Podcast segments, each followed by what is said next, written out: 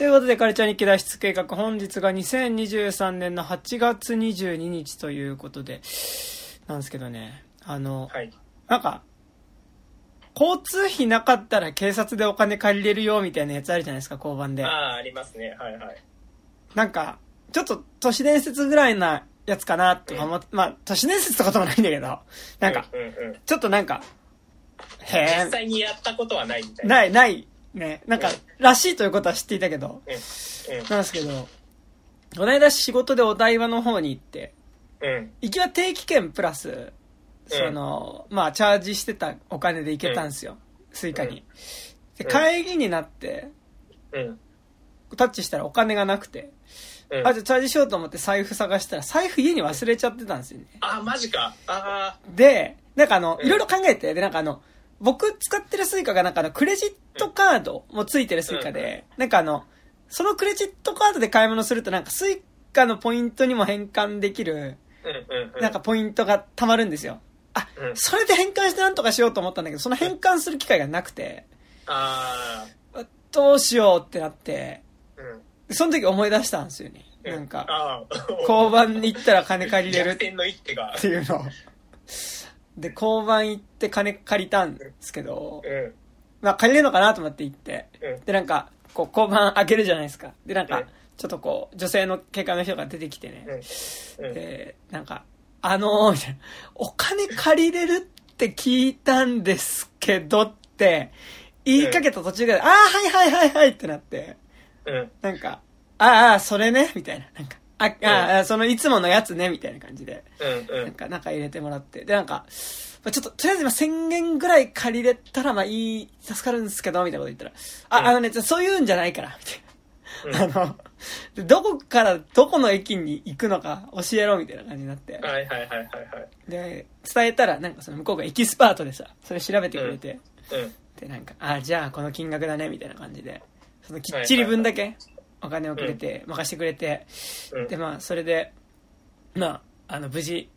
職場に戻ることができたんですけど、よかった。なんかあの、借用書みたいなの書いてさ、うんうん。で、なんか、こう、これ持ってればどこの警察署でも返せるから、みたいな。これ出せば、あそれはいいですそうね。あそうそう戻んなくていいからね。お台場の方なんてそんな普段行かないからさ、これまたお台場来んのかと思って。これ、あの、いつでも大丈夫だ。あの、どこの警察署でも大丈夫だからって言われて、だったんだけど、なんか悔しかったよね。いや、なんか助けてもらってるのに、もかかわらず、なんかこう、こ、こ国家権力の世話になるのかみたいな。いや、いや、てかまあ、それお前いい加減にしろって感じなんだけど。うん。そ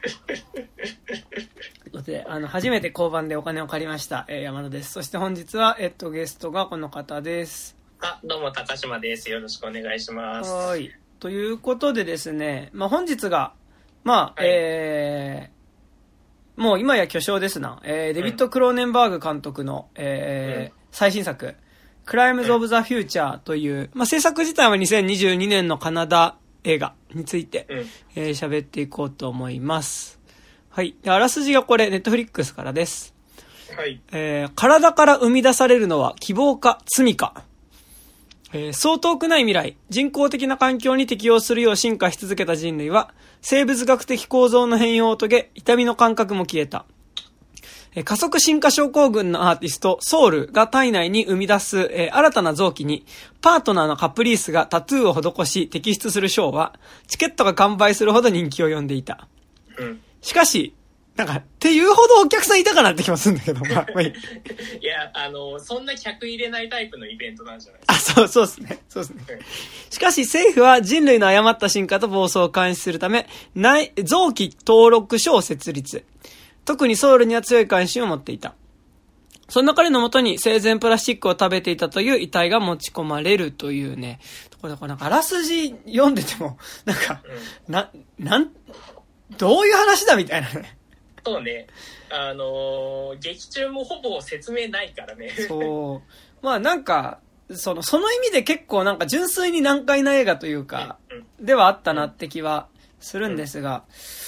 までも、意外と、あの、冷静に後から考えてみると、意外とジャンル映画的なサボには乗っ取ってるかあ、ら、うんうんうん。あの、後から考えてみると、あれ、これ普通のフィルムノワールじゃんみたいな感じで、あの、見れなくもないっていうね、感じですよね。っていうかなんか、やっぱすごい、あのー初期、初期クローネンバーグ感うんうん。初期クローネンバーグ感だし、えっと、なんならやっぱその80年代の SF 映画うん。だったり、アニメとかに、あ、SF 作品にあったような、なんか感覚うんうん。を、なんか、感じて、なんかちょっとその意味では少し懐かしさを感じたりもしたんだけど、と同時にものすごく今それをやることと、うん。なんかそれを使って、なんかものすごく現代のうん。社会もそうだし、なんか映画も含めてのアートのあり方みたいなことも割と批判しているような作品で、なんかすごいそこは良かったんだけど、なんかでもやっぱ、その意味でなんか思うのがやっぱ、じゃあ80年代のクローネンバーグって、まあだからスキャナーズとかさ、うんうん。あの、まあ、ビデオドロームとか、うんうん。まあ、あとまあ、クラッシュとかさ、80年、うんクラッシュは80年じゃないかな。まあ、でもなんかそこら辺の80年代、90年代ぐらいのクローネンバーグって、やっぱりなんかこう、結構一貫して同じテーマをやってる感じはありつつうん、うん。なんかやっぱ基本的にはやっぱりちゃんとジャンル映画うんうん。にのっとってやってるっていう感じは、すごいしてて、うんうん。なんかやっぱ、スキャナーズってものすごく、こう、ちゃんとジャンル映画だったと思うし、うんうんうん。でもその上でなんかこう、クローデンバーグ作品をやっぱ並べた時に一貫してあるやっぱこう、モチーフだったりテーマ性みたいなのは、こう一貫してあって、でなんかやっぱ割とそこの結構、直接延長線上にある作品だなっていうのは。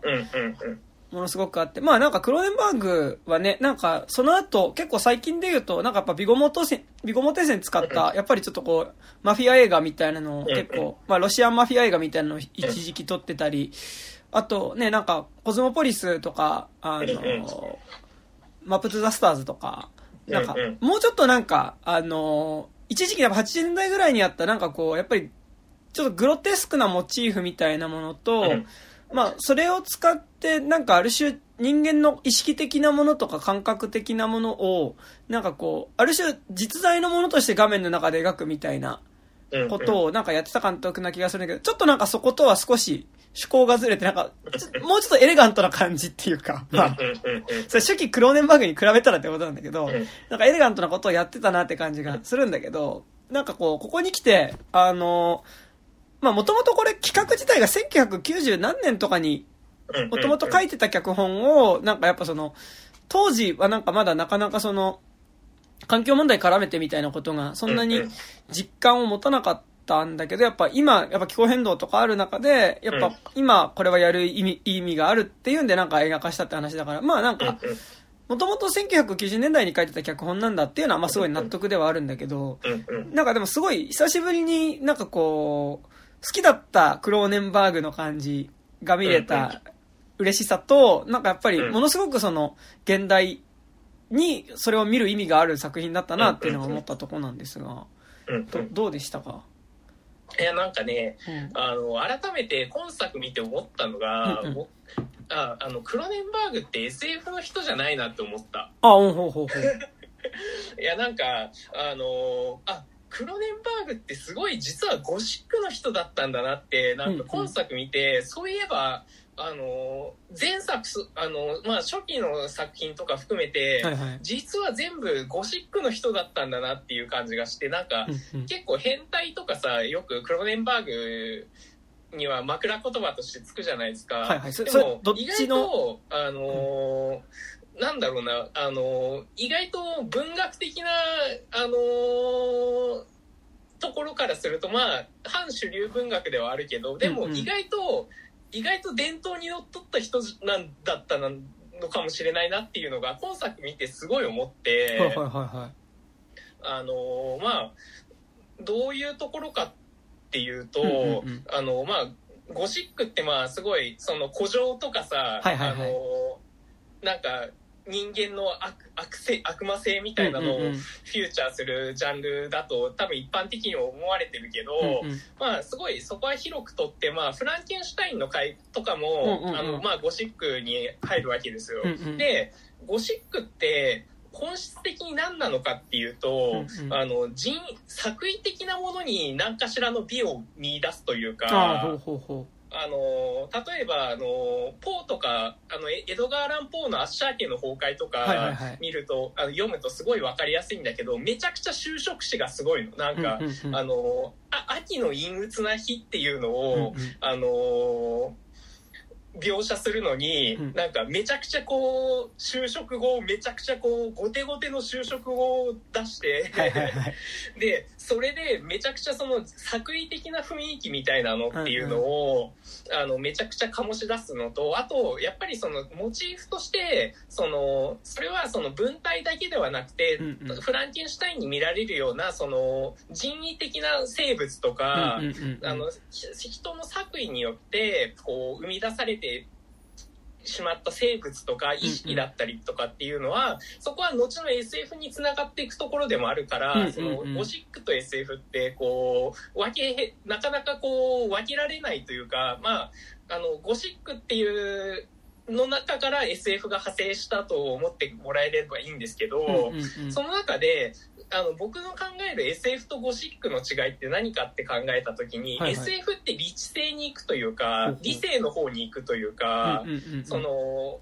作為的な例えば人造人間だったりみたいなところを理性として捉えようとする方向に行くじゃないですか。のがまあ SF だと言っていいと思うんですけど逆にゴシックに行くとしたら何かっていうとその人のあのなんて言うんだろう。ぐちゃぐちゃ性というか、うんうんうん。あの感情の方にフォーカスしていくみたいな方方向に行く話が結構ゴシック的なのかなっていう風うんうんうなん。気がしてて、そうするとクロネンバーグって大体その拡張された現実っていうのを飛び越えて新たな人間性みたいなのをなんかヒューマニスティックあの理知的にではなくてこの身体感覚的に捉えようとす,、る節があるじゃないですか。うんうんうん。でそれってすごいゴシック的なその作為的なものの上うんに、うん。作為人為的なな新しい感覚のもとに何か超越を見出すっていうのはすごいゴシック的な感性なんじゃないのかなっていうのが今作見てすごい思って、うんうん。でしかもあの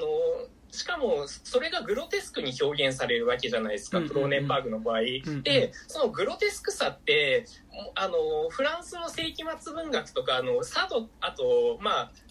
世紀末文学じゃないけどサドとサド伯爵とかさ、うんうん。ああいうそのグロ文学っていうのがあるわけですよね。はいはいはいはいはい。あのでグロ文学ってどういうものかっていうとあの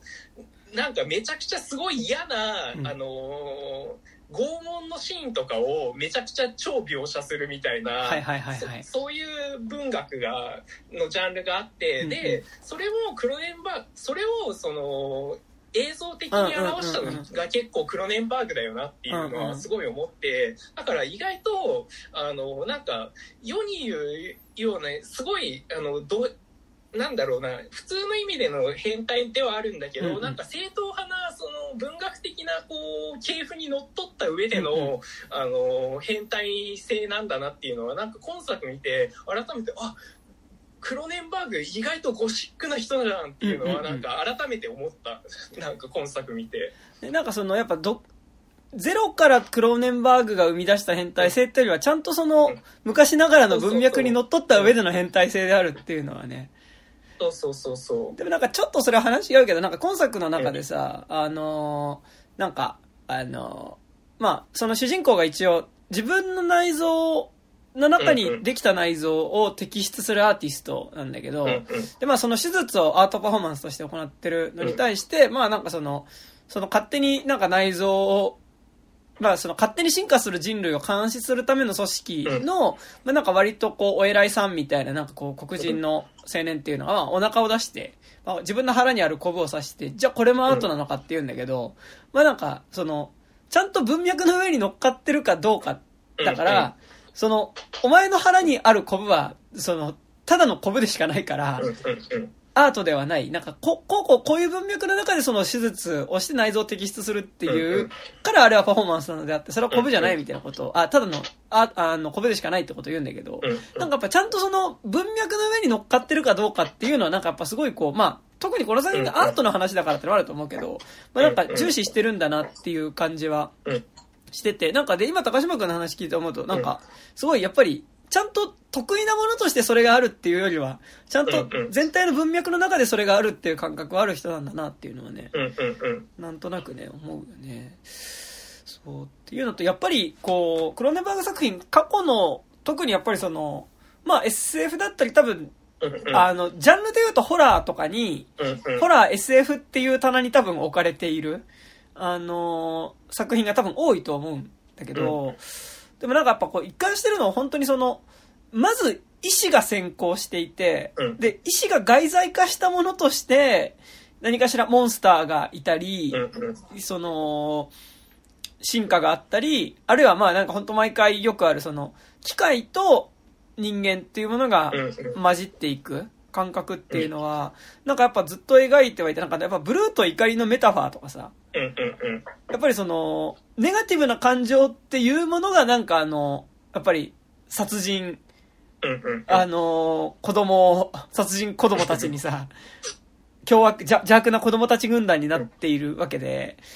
なんかやっぱああいうのとかもすごいこう、先にこうこうこういうしく、なんかこういうシステムがあったからそこから出てきたっていうよりは、なんかやっぱ、まず先に感情があって、なんかその、感情を外在化させるものとして映画の中に出てくる、なんかその、モチーフだったりシステムだったりとか、なんかこう、その映画の中の中心にあるモチーフ。だから本作で言うとやっぱりその、内臓を摘出する、そのアートパフォーマンスっていうものと、やっぱりその、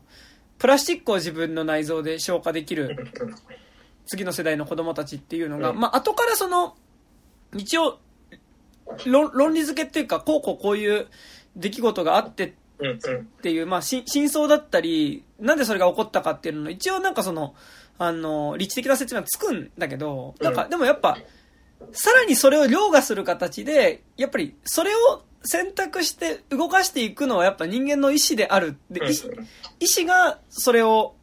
石に後から技術とか進化がついてくるっていう感覚っていうのは、なんかやっぱ一貫してある気はするので、なんかすごいそれはなんか今高島君の話を聞いていてそうだなっていうのはね、そうそう。で、だからなんかその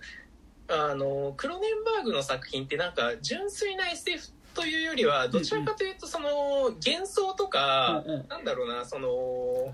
あのまあどちらかというとさ表現主義的な SF に近いというか、うんうんうん、そのななんだろうあのも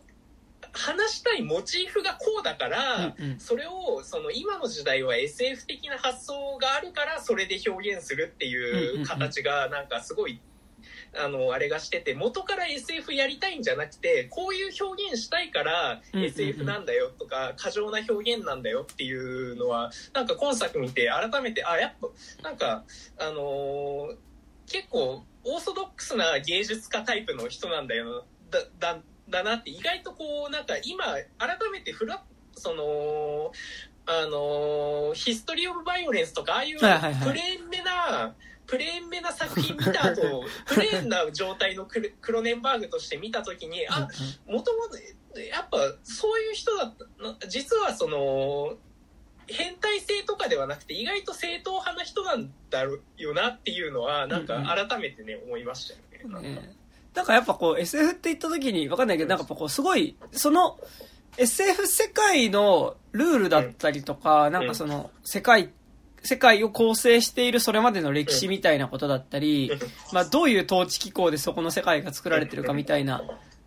そういえば、まあ、あんまこの言葉好きだけど、やっぱ世界観の中で生きてる人の話にする作品と、なんかやっぱ、その、そもそもの主人公の感情自体が、ある種その、こう、画面いっぱいに映って、ある種ちょっとこう、なんだろうな、あの、現実なのか誰かの内面なのか分からなくなってるタイプの、えっと、SF 作、SF 作品っていうか、なんか、その2種類ってなんか物語の中で大きく分けられる柱として1個ある気がするんだけど、うん。その、画面に映ってるものがある種、そのものすごく、その、内面的なものなのか、なんかその、あるいは、もうちょっとその作品の中で描かれる世界自体が確固たる世界としてあって、こうその中の個人として描かれてるのかっていうのは、なんか、なんとなくある気がするんだけど、その、ちょっとやっぱこう、個人の内面を中心に描かれる、その、酩酊した感じうんうん。なんかその、これが本当に事実なのか、その、あるいは、その、ある種の何かの幻想なのかみたいな、うんちょっとそこの危うさがあるタイプの作品ってある気がするんだけど、うんうんなんかクローデンバーグって実は結構やっぱこ後者の方っていうか、そう、そうだよね。ずっ。とその感じはやっぱしていて、でなんかやっぱそれをただやっぱ映像でやるっていう時に、そこの内面だったり、まあでもクローデンバーグが描いてる内面っていわゆる個人の感情っていうよりは、まあなんかもうちょっとこう、何を選択して何になろうとするかとか。なんか何なんか関連的な問いですよね。そうそうそうなんかと何者かになろうとすることへの恐れ？なんかだからそれが SF で描かれると多分それは進進化っていう形になるんだけど何か今の自分ではない何かになろうとする気持ち、なんかその感情とやっぱりそれを押しとどめるもの。うんで、やっぱ何かになってしまうっていうのが、やっぱ単純に進化であったり、あるいは何かちょっとこう感情のタガをは外した形での人のあり方って、まあなんか、要は、そのある意味、今、格好的で普通とされているものを凌駕して別の存在になるっていうことうん。の、なんかその、別の存在になるっていうこと、今のこのままの存在でいるっていうことの間で葛藤してとどまり続ける存在っていうのが、どうあろうとする、どっちに行こうとするかみたいな。うんうん。ところっていうのはなんかやっぱずっと描い、それはやっぱすごい内面的に描いてる気はしてて、でなんかやっぱこう、個人的にやっぱそれはすごい80年代的な、80年代、うんうん。90年代的なやっぱ他の作品とやっぱすごい、多分それでもクローネバーグ作品の影響下にめちゃくちゃあるってことだとも思うし、なんかやっぱりその、やっぱ機械だったりとかインターネットみたいな、やっぱ、うん。まあそのマシンっていうものを人間のその、こう、感覚が延長した先にあるものとして捉えていく感覚？っていうのはうん多分この年代あったんだと思うから。なんかそれに基づいてるってことだと思うんだけど、うんやっぱりなんかどうしてもアキラだったり。なんかまあ、お僕が好きなところで言うと、アキラだったりやっぱその、押し守の広角機動隊とかにやっぱちょっと近い感覚っていうか、うんうんうん。は、なんかやっぱすごいしつつ、なんかそれがやっぱすごいこう、自分の内面だったりとか、なんかこう、を、な、な、感情、な、内面のことを、が、あの、ちゃんと映画っていう、っていう内面ではなくて、ちゃんとうん。目に見えるビジュアルで描くものでやるときに、なんかそれが毎回その、ものすごく、こう、グロテスクだったり、インうん。インパクトのあるモチーフを通して描かれるっていう、やっぱそのクラッシュって映画でやっぱりその、性欲だったり、やっぱこうん。う、満たされない欲求みたいなものを、やっぱり車っていう形、車が衝突して爆発するっていう、うモチーフを使って描いてるわけ。だから、まああれって車が衝突するってことがある種、やっぱセックスのメタファーなわけだけうん。ど、まあメタファーっていうかもう直輸なんだけど、クラッシュに関しては。なんか、やっぱすごいそういう監督というか、なんかその別のモチーフを使って、ある種なんか他の、今のこう、常識の中にこもってる自分っていうものをなんか別の何かにしようとする、えっと、うん。やっぱ衝動みたいなのを描いてる監督だと思う。だからその部分がすごい好きではあるんだけど。と同時にやっぱすごい、あの、その、こう、自分が常識、今の常識だったり普通みたいなものを超えて違う存在になろうとしているものっていうのと、だからそれを抑えつけようとする、何かその、マジョリティ側の力みたいなものとの戦いみたいなのは、結構なんかやっぱ徹底して描いてる気はしてて、で、なんか、その、なんかその、向こう側に行こうとする存在と、その、うん。その存在を殺、押し殺して、なんとか、こう、こっち側に、普通の側に、マジョリティの側に、こう、押しとどめようとするものの間で揺れる主人公っていう、まあ、モチーフも、まあ、ものすごい多いなと思ってて、なんかその意味ですごいなんかやっぱね、今作クラッシュっぽいな、あ、クラッシュ、えっとね、あスキャナーズっぽいなと思って、うんうんうんうんうん。は、で、スキャナーズはなんかすごい、まあ、わかりやすく SF ジャンル映画だし、うん、うん。多分超能力描写っていうところでは、マジで日本の漫画の超能力描写は、スキャナーズから来てる。あの、アキラはうんうんスキャナーズから来てると思うし、うん、うん。ってことはドラゴンボールもスキャナーズから来てると思うんだけど、まあでもなんかそれぐらいポップなものと、なんか実は根底の話の筋自体は結構一緒だったなっていう気はうん、うん。すごいしながら見てたんだけど、うん。そうそうそそうなんですよね。意外とさ、今作も、その、実はさ、あの、すごい、ジャン、犯罪映画的な、フィルムノワールじゃねっていうぐらうんうんうん。い、なんか、あの、ストーリーラインだけ見ていくと、まあ、潜入捜査官ものでもあるうんうん、わけじゃないですか。そうそうね、そうね、そうね。で潜入捜査官がこうあるその社会の暗部にどんどん触れていくことによって自らも変容していかなくてはいかなあのそこその中で葛藤してで自らをどう決断するかっていう意味ではめちゃくちゃあの全部取り払うとフィルムノワールなんですよね、うんうんこれって。でしかもファンファタール的な人も出てくるし。うんうんうんうん。だからなんかめちゃくちゃそこはストレートなそのは犯罪映画あの SF ノワールではあるんだけど、うんうんうんだからそこに何で味付けしたかによってあこうもこんなに変なものが出来上がるんだなっていうのはね めちゃくちゃ思いましたよね。ね、なんか、あと基本的にやっぱすごいこう夜の街うんがうん舞台になってくるし、まあなんかやっぱこう SF でフィルムノワールっていうとやっぱりブレードランナーとか思い出すわけだけど、やっぱそれで言うと、やっぱ全然意味合いは違うけど、やっぱりこう、ブレードランナー的なその、ある種の未来像っていうか、強烈な未来像のイメージみたいなのもやっぱ入ってるから、うん。なんかすごいその意味で SF かけるフィルムノワールって感じはまあ、うん。めっちゃするんだけど、うん。やっぱり、こう、そこでのモチーフだったり、こう、うん。ここで作り上げた世界っていうのがやっぱものすごく独特。でもうんだ独特でもないんだよね。なんかその、今、だからその、このテーマを描こうとしたらこうなるなっていうのは、なんか変なものを作ろうとしてこうなってるっていうよりは、なんか題材に対して真摯であるうん。からこそ、真真摯な世界観を作っていったからこうなったみたいな感じがすごいする世界観になるんだけど、そう。だからなんか、こう、全部見た上であらすじ読むと、あ、そういう話なのねって、こういうことが言いたくてこういう話なのなってめっちゃわかるんだけど、なんか単純にあらすじだけ見ると、なんじゃこりゃってすごいなるっていう。でしかもあのマジでこれ味付けによって多分こんな変わるんだなって思ったのはこれなんか普通にさポルノにでもできるじゃないですか。あ、うんうんうんうん。あの普通になんかこういう設定のなんかエロアニメありそうだよすごい思って。あの椅子の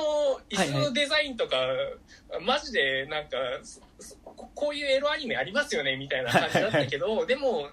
でもなんかそういうそのなんなんだろういくらでもこう性的なそのなんだろうすごいこの映画すごいエッチな映画ですけど、うんうんうんうん。そうね。まあセ、セクシーだよ。セクシーですよね。うん。あのすごいセクシーな映画ですけどなんかちゃんとそこはそのポルノ的なその表現方法にいかないその上品さをちゃんと持ち合わせてるというか、っていうのはねなんかめちゃくちゃ感じそのいくらこうちゃんと上品まあ上品なポルノって言ったら変だけど、うんうんうん関連的なポルノといううんか、うんうん。なんか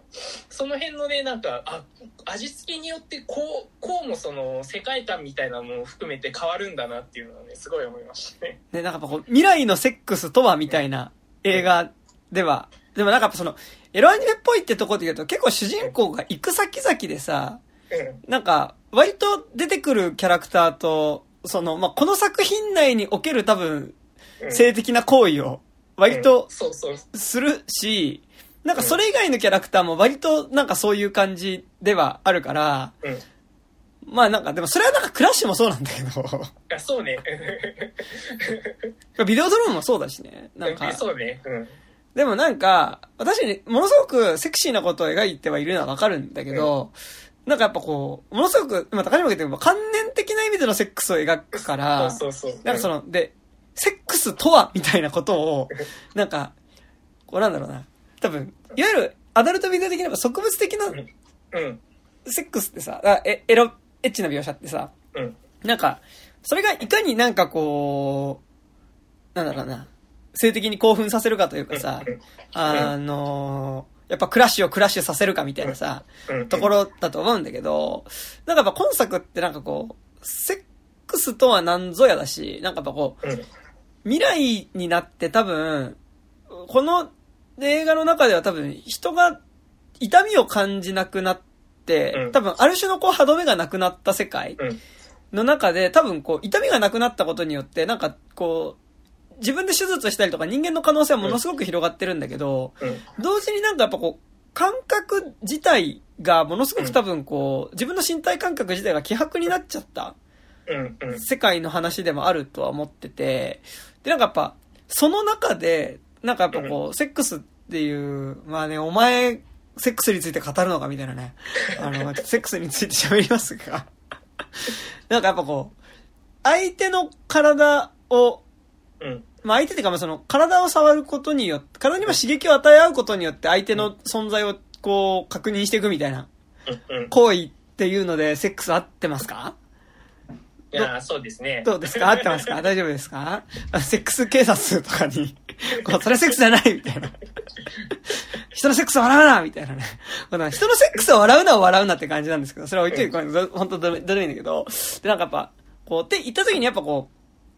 もう、ある種、身体感覚自体がこう、希薄になってきた時に、やっぱりこう、この映画でやっぱ印象的なのは、やっぱこう、路上とか通ると、やっぱこう、相手の太ももに、こう、なんかアベックがなんかキスしてるのかなって思うと、相手の太ももにナイフを突き立ててたりとか、うん。あのーまあ、なんか、こう、丸のこみたいなので相手の骨をちょっと削ってたりするみたいなシーンが結構性的なシーンとして出てくるんだけど、やっぱりなんかこう、もう単純に相手の体をこう触り合ったり舐め合ったりするっていうことでは、ちょっともう刺激を感じられなくなった人たちっていうのがやっぱある種もうなんか、じゃあ相手を切り合うみたいなことになってるっていうのがやっぱこの映画だからでね、やっぱ、ちょっとね、正直相手を切り合うみたいなところで、なんか、それがものすごくセクシャルな行為であるっていうことはうん、わかるし、なんかこの映画の中で、あーえっと、なんだっけな、名前が、えーっと、サルーみたいな、サルーじゃない、なんだっけ、機械の名前。えーっと、あのー、手術、手術機械ね。そう、手術、あ、サークだ、サーク。あサークっていう機械の中に、まあ主人公と、まあその、一応ビジネス上の、まあパフォーマンス上のパートナーっていう風になってるけど、まあ、まあほぼ、まあ普通に恋人関係だろうねって感じのカプリーズっていうのの二人が、その、手術する機械の中に、まあ自動的に自分たちを手術してくれる機械。うん。まあなんかだからそれはすごいこう、なんだろうな。こう、昆虫の足節足動物の足みたいなものと、なんか、う裏っ返したカブトムシみたいなうん。うん。ものとなんか触手が混じったみたいなものなんだけど、のなんか手術台みたいなものの中に、二人で裸で横たわって、で、その機械に順番に自分たちの体にこう、刻んでいってもらう。うんで、その中で二人が恍惚とした顔してるっていうのがあるんだけど、だから、まあ、ものすごくこう、なんか関連的な、こう、セックスって意味ではなんかものすごくこう、うん二人が、こう、お互いになんか充実、なんかこう、お互いの体を近くし合ってる、なんか。二人が一つになってるようなね、なんか、うんあ、素敵なセックスシーンだなってのは思うんだけど、うんでもなんかこれを見てなんか、観客が別に性的に興奮するかっていうと、いや、なんか、全然する人もいると思うんだけど。そういう趣味の人もいると思うんだけど、なんか、うん。いわゆる多分こう、比較的プレーンなアダルトビデオとか、うんまあ、アダルト描写、まあ、性描写をこ好む人からするとなんか、あの、あ、まあ、こういうやつね、みたいな。うん。あこういう感じだ、みたいな。うん。だからすごいなんかその、未来におけるセックスなんだなって感じがすごいするけど、なんかそれがなんか、そのセックスっていう観念が、うんこう、なんていうか、描写化され、その、生かされて描写されてるというか、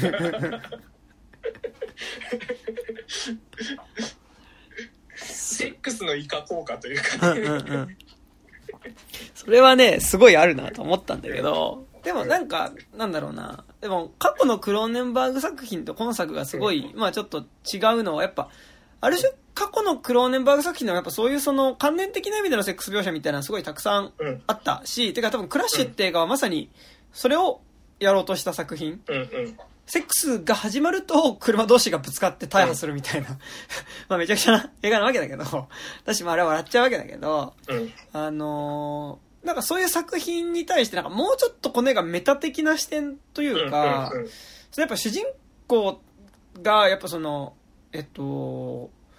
パフォーマンスアーティストでうん。ある。で、彼がやっぱ、そのパートナーに手術をしてもらう形でビズ、自分の、その、どんどん生まれてくる、あの、うん。用途のわからない内臓たちっていうのを、まあその内臓に、まず自分の体にあるうちにそのパートナーに、その臓器の上に入れ墨を入れてもらって、うんで、その上でそれを取り出す、みみんなの前で公開して取り出すっていう、手術をするアーティストなわけだけど、やっぱそれってものすごくやっぱ、ある意味、そのさっきの、その、この世界においてセックスっていうのはもはやなんか、うん身体の感覚が希薄になっちゃったから、まあ、相手の体を切り刻むとか、お互いにうん刃物で切り合うみたいなことになっちゃってるっていうことを思った上で見ると、やっぱりそれって、ある種、ストリップというか、うん。うん。二人でストリップをしているような。状態だと思うわけね。うん。で、で、そこに対してやっぱ、ある種結構批判的に、で、まあ、それがアーティスト、それを表現する人を主人公にしてるっていう時点で、ちょっとやっぱ、そもそもこの映画自体がやっぱ、うん。まあ一つのアート作品というか、うん。まうんあアートじゃなくてもまあ作品であるって言った時に、まあなんか、それってものすごく結局消費されてしまうものではあるよね。まあ、いかにその、こう、現実の価値観から抜け出せみたいなこととか、現実の価値観をオーバーしていく存在っていうものを作品の中で描いたとしても、それをアートっていう形で提示して、まあなんかその、まあある種の市場に乗っけてしま、消費できるものにしてしまった時点で、それって結局、あ、見て面白かった、見て感動したみたいなところで、うん。止まってしまうものであるよねっうん。ていうところと、いや、そうじゃないはずだみたいなところの。葛藤の両方がある作品な気はしてて、で、なんかでも、そこの、こう、ある種、こう、これが作品であるってこと自体を客観的に見るっていうのは、なんかすごいこう、ある意味過去のクローネンバーグ作品、だからビデオドロームだったりスキャナーズだったりとかを、にはなかった視点？うん。うん。だと思うから、なんかそこはすごい大きかったなっていうのはめっちゃ思うんだよね、うんなんかね。うん。確かに。あの、やっぱなんか、あの、クラッシュとかはやっぱりその、あくまでその、メタ的な視点はないという、うんうん表現されるもの自体はこれはもう作品なんだからっていううん版出しされてるけど、今作はやっぱりその、そこにね、やっぱメタ的な視点入ってますもんね。うんうんなんか、これは商品であり作品であるよっていう、なんか、その、これは一応その、お金をかかけて作られた商品であると同時にでも俺の作品でもあるっていう、うんうんうん。そのなんかやっぱ資本主義におけるなんか映画のなんか商品性みたいなまあ映画だけに限らないけどアートアート市場におけるねなんかその微妙な関係性みたいなのをね。うんうん。でそこからこうどうどう超えていくかみたいな話でもあったと思うから、うんうん。ね、なんかよく結構さ、その、例え話みたいなさ、うんアーティストってのはな、みたいな。自分の体を切り売りして作品作ってんだよ、みたいなのあるじゃないですか。うん。なんか、マジでそうなのよ、この映画って。か、その、それは、比喩じゃなくて直喩としてマジで、自分の体の中にできた内臓を切ってそれを見せて、あの、お金を稼いでるので、マジでう、ん。その、あ、本当に自分の体を切り売りしてるっていう、うん。うん。ほぼ直喩みたいな感じになってるんだけど、やっぱりなんかその、自分の、こう、肉体を切ってそれを見せるっていうこと自体に主人公がモチベーションを持っているうん。わけじゃないっていうのがやっぱりうん。この作品の中では示されていて、やっぱこう、もう、なんでお前その手術のパフォーマンスすんのっていうことを、まあ、聞かれた時に、いやだってなんか自分の体に変な臓器出てくるの嫌じゃんみたいな。だからそれをただ、その、それが、変な臓器がどんどんできていくのが嫌だからそれを切ってもらってるだけなんだっていう、結構なんか普通に手術うんうん。をしてるだけっていうのと、まあ、だから見せるか見せないかの違いだけで、なんか普通にそれはほぼうん。手術をしてるのと、医療的な意味での手術をしてるのとほぼ同じことをやってるんだけど、うん。でもそれが、観客だったりそれをこう、それに意味をつけていく存う在んうん。が出てくることによって、なんかそれはアートパフォーマンスになっって言って、で、そこに対して正直主人公も、これは、その、自分にとっては興味ないことをやってるだけっていう言い方はするんだけど、でも多分ちょっとまんざらでもない気持ちもある。うん。うん。うん。なんかその他の人のパフォーマンスとかを見た時に、なんかお客さんがいっぱい入ってて嫉妬したみたいなことも言ったりしてるので、うん。なんか多分そのまんざら、その、いや、これはなんか自分の中から出てくる得体の知れないものを、ただ、それがそのままであると不気味だから、その、人に見せる形で切除してるだけなんだうん。っていう、だけではない。うん。けど、なんかやっぱその側面もすごいあるっていうところは、なんか、まあ、ものすごく多分その、クローネンバーグ自身に多分自己言及してるようなところはものすごくあると思うし、その、で、今作はやっぱ見てて割となんかなんだろうな、他の人の感想とか見てるとやっぱ難解だみたいなことを言ってる人がいたし、なんか映画見た劇場で帰りなんかエスカレーター乗ってた時にさ、まあ一人で行ったんですけど、僕はね。まあ別にまあいいんだけど、それはさ。なんかこう横いたカップルがさ、なんか、うんえ、分かった？みたいな。いやね、俺分かったよみたいな。まっとうな感想ではあると思いますよ。今の分かった？みたいな話をしてたんだけど、まあでもなんか俺もなんかなんだろうな、その、全部が全部細かく分かったわけじゃないの。うんじゃないんだけど、なんかその、いろんな組織とかなんかそれぞれのキャラクターの思惑とかが出てくるけど、なんかそれぞれが何を思惑としてるのかがちょっとよく分かんないところも俺はは正直あったんだけどうん、でもなんかやっぱりその、主人公にとってはただ内臓を切り出している行為うん。でもあるそのパフォーマンスっていうのが、やっぱり、こう、まあ、そこに対して、その主人公が行う行為に対して、なんかやっぱ、それを見てひ、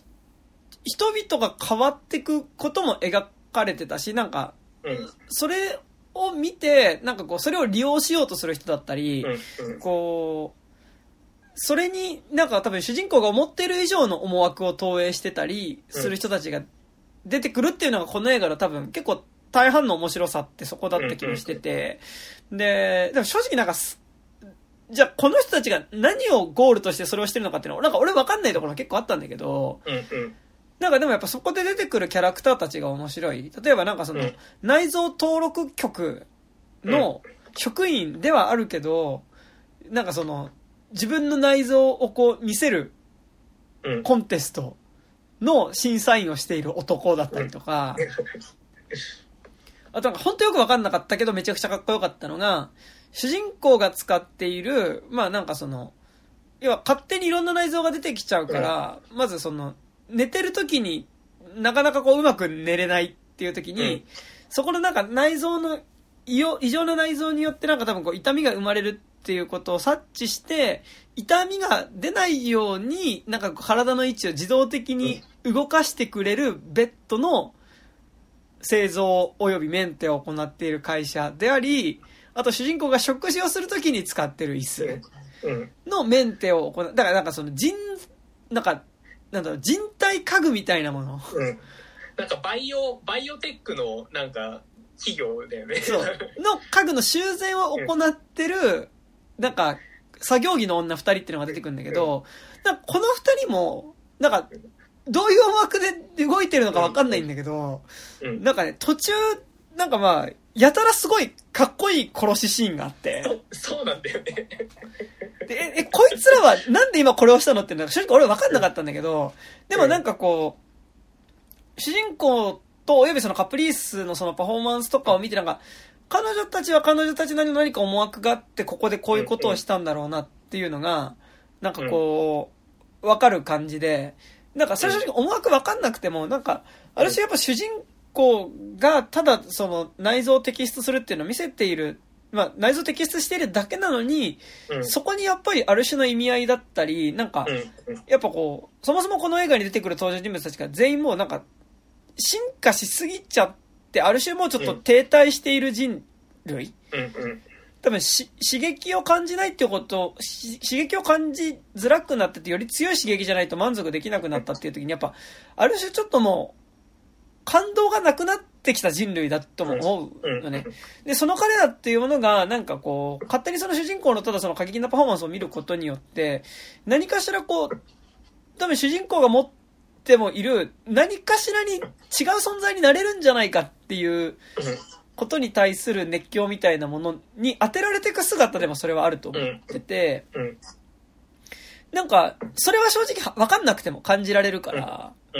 なんかね、そこはすごい面白くて、なんかね、うん。特にやっぱあそこの作業着の、作業員二人がさ、うん。なんかやっぱあの、俺、なんかここ最近見た映画の殺し屋描写の中で一番かっこよかったんだけど、うん。で、あの、要はイ、インパクトドライバーですよ。インパクトドライバーを持って、まあそのターゲットの頸椎って、まあ首筋のところにそのインパクトドライバーをこう当てて、まあドリルでその穴を開けて殺すっていうシーンがあるんだけど、まあかっこいいんだよね。うん。っていうかさ、あの、クロネンバーグ一派はさ、やっぱ、なんかつぶっ刺してさ、殺すの好きだよね。うんうんうんうんだってさ、あの、息子のさ、ブランドン・クロネンバーグもさ、ポゼッサーでやってたしさ、ジュリア・ドゥ・クルノーもさ、あの、チタンでやってたしさ、な、なんなのあれはっていう、なんか、いや、ぶっ刺すことにさ、まあ、まあ、メタファーとしてはさ、うんうんうんまあ、直輸だけどさ、うんうんなんか、なんか独特のね、感性があるんでしょうね。いややっぱぶっ刺すことに対しては。なんか一加減あるよね、多分ね。そう、まあ、なんかあそこのぶっ刺しはめちゃくちゃかっこよかったですね。なんかね、それで言うとやっぱ今作もあとやっぱこう、ね、おた、まあその、主人公の内臓を見るっていうためにさ、なんかこう、あお腹の中にコネクターみたいなのを刺してさ、うんグリグリグリグリやってんだけどさうん、やっぱあれとかもまあある意味ぶっ刺しっちゃぶっ刺しだしさ、そうそうそうそう。うん。そうっていうのはね、あるよね。そうなんかだから、なんかものすごくアートについての映画だったなと思うし、うん。なんか、結果としてやっぱ、なんだろう、その、映画についての映画。だったなっていうのはあって、なんかやっぱ今作、こう、主人公はその内臓を摘出してそれを見せているわけだけど、でもそれってやっぱこう、だんだん映画見ていくと、その、ある種主人公の新しい臓器をちゃんと、その、まあそれは、無意識のうちに主人公の意思によって作られてるものだっていうのが、まあセリフで出てきて、それってなんかやっぱこう、主人公の中で無意識のうちにあるなんか、次の別の存在にならなければとか。多分、それは本作で言うとやっぱそもそも多分、環境問題がかなり悪化した世界のことを描いてるから、まあ、その、この、やっぱこう、汚染された世界の中で、汚染されたっていうか、自ら人間が汚染してしまった世界の中で生きるためには、人間自体もその汚染に適応した存在になるしかないんじゃないか。でもそれってもしかすると、元々の、まあその、汚染に適応した人間を新人類とするなら、旧人類の価値観からすると、もうそれは人間じゃないかもしれないんだけど、もう次の人間になる、なった方がいいんじゃないかみたいな気持ちの多分その、こう。無意識のうちに思ってるものっていうのがやっぱり臓器として出てきて、でもそれをそのまま育てて、それがちゃんと機能し始めてしまうことに対する恐れも主人公の中であって、だからこそそれは、を、要はアート作品としてうん、それを売ってしまってるってうん。いうの、出来事がある中で、まあこの世界の中では、えっと、その主人公の先を行って、まあ、もう、その、新たにできた臓器っていうものを機能させて、うん。で、自分たちで、それを、その、なんだろうな、あの、もう、プラスチックを食べられる臓器を持って、もう、新しい存在になっちゃってる人たちがもうすでにいるんだけど、うん。やっぱり、こう、そっちには行けずに、やっぱりこう、そっちに行くことに対して、やっぱ、自らやっぱりこう、ブレーキをかけちゃってる主人公の。葛藤。で、その代わりに、そこでの葛藤があるからこそそれをアートっていう形で、うんその、出してはいて、で、アートっていう形で出すと、その、あ、なんかこれが新しい人類の、なんか形なのかもしれないっていうので、大衆に受け入れられはして、うん。その場その場での熱狂にはある、なるんだけど、うん。やっぱりそれってこう、完全にじゃあ次の人類にみんななるっていう、ものにはいかない。なんか。ちょっと一瞬それを見た時だけ、その次の人類の可能性みたいなものを見た気がして、なんかその、ちょっと満足、その瞬間でのなんかその、それまでのでも人類が停滞してるってことに対する不満みたいなのは、一瞬解消されはするんだけど、でもそれってすごいガス抜きでしかないみたいな。ものだと思っていて、で、なんかそういうものとしてすごいアートを描いてる。うんうん。のもんうん。完全に商品、商品というか、その、なん、なんだろうな、その、まあ、関連的な意味での G というか、うんうんその、な、そう、なんか、あのー何かを生み出すっていうセックスではなく、うんうんうん。何も生み出さない消費行動としての、のメタファーとしての G といううんうんかう、んな感じはね、すごいしましたよね。うんうんなんか。うんそうなんですよね。で、なんかその上でじゃあその主人公の先を行って、やっぱより切実に自分たちのうん。存在をやっぱりもう作り変えていかなきゃいけないって思ってる人たちっていうのは、もうそれはアートとかじゃなくて、もう実、それは実際、実際の、まあ、活動っていうか、地下組織の活動としてそれを行ってるんだけど、やっぱりその成果として作り上げた、本当にその人類の、次の人類の形である、えっと、プラスチックを消化できる内臓を持った子供っていうものは、やっぱり最後それがさ、パフォーマンスの場に出されちゃう。で、やっぱそれがやっぱ最後作品になっちゃうっていうところにものすごいやっぱこの作品の、えっと、モチーフがグロテスクっていうことじゃなくて、起こってる出来事のグロテスクさであり、なんかやっぱ、その、そもそもの今のアートに対する批判性っていうのはやっぱそこにあって、なんかそれってやっぱこう、切実にその抗議活動をしてた人たちですら、やっぱアートっていう訴状に乗っかった瞬間にうん、消費されるものになってしまうっていそう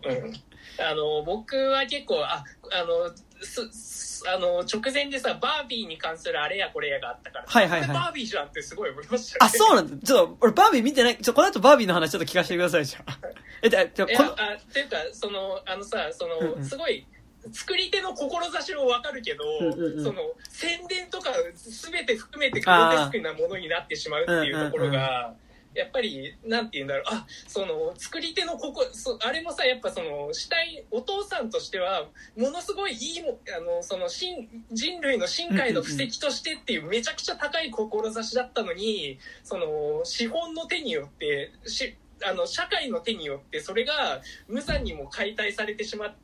商品化されてしまうっていうところのなんかその意味でのあグロテスクだなっていうのがなんか最近の映画とかこれ全部そうじゃんみたいな。そうなんだよね。いや、なんかだから、それで言うとやっぱすごい、こう、マトリックスのさ、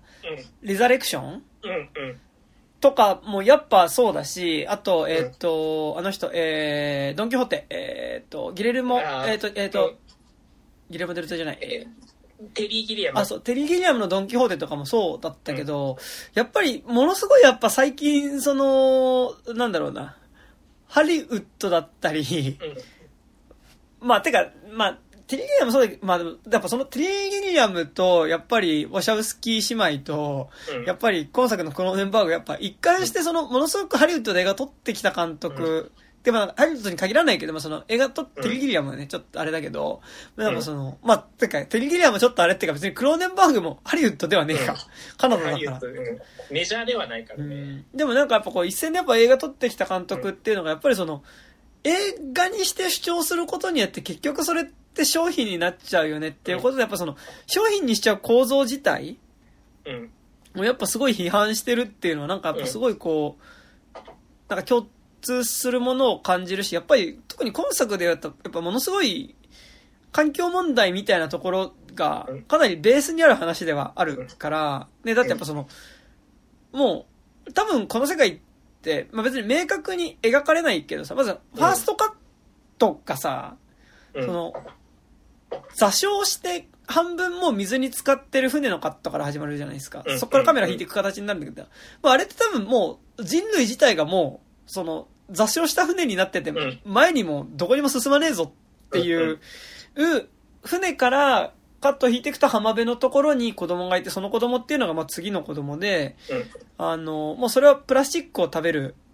体に進化してる。で、なんで彼が多分、もうなんかプラスチックを食べる体に進化してる。で、それは自然に進化したっていうよりも、まあ、人類が、一部の人類が望んだ結果としてそうなってる。うんものなんだけど、でもなんかもう、それだけでさ、あ、多分もうこの世界に、多分野菜育ててとか、なんかその動物を育てて食べるみたいな農業をするだったり、なんかやっぱ、漁業をして魚を取って食べるみたいなことは多分、まあできるのかもしれないけど、もう限りなく、かなり難しいことになってるんだろうなっていう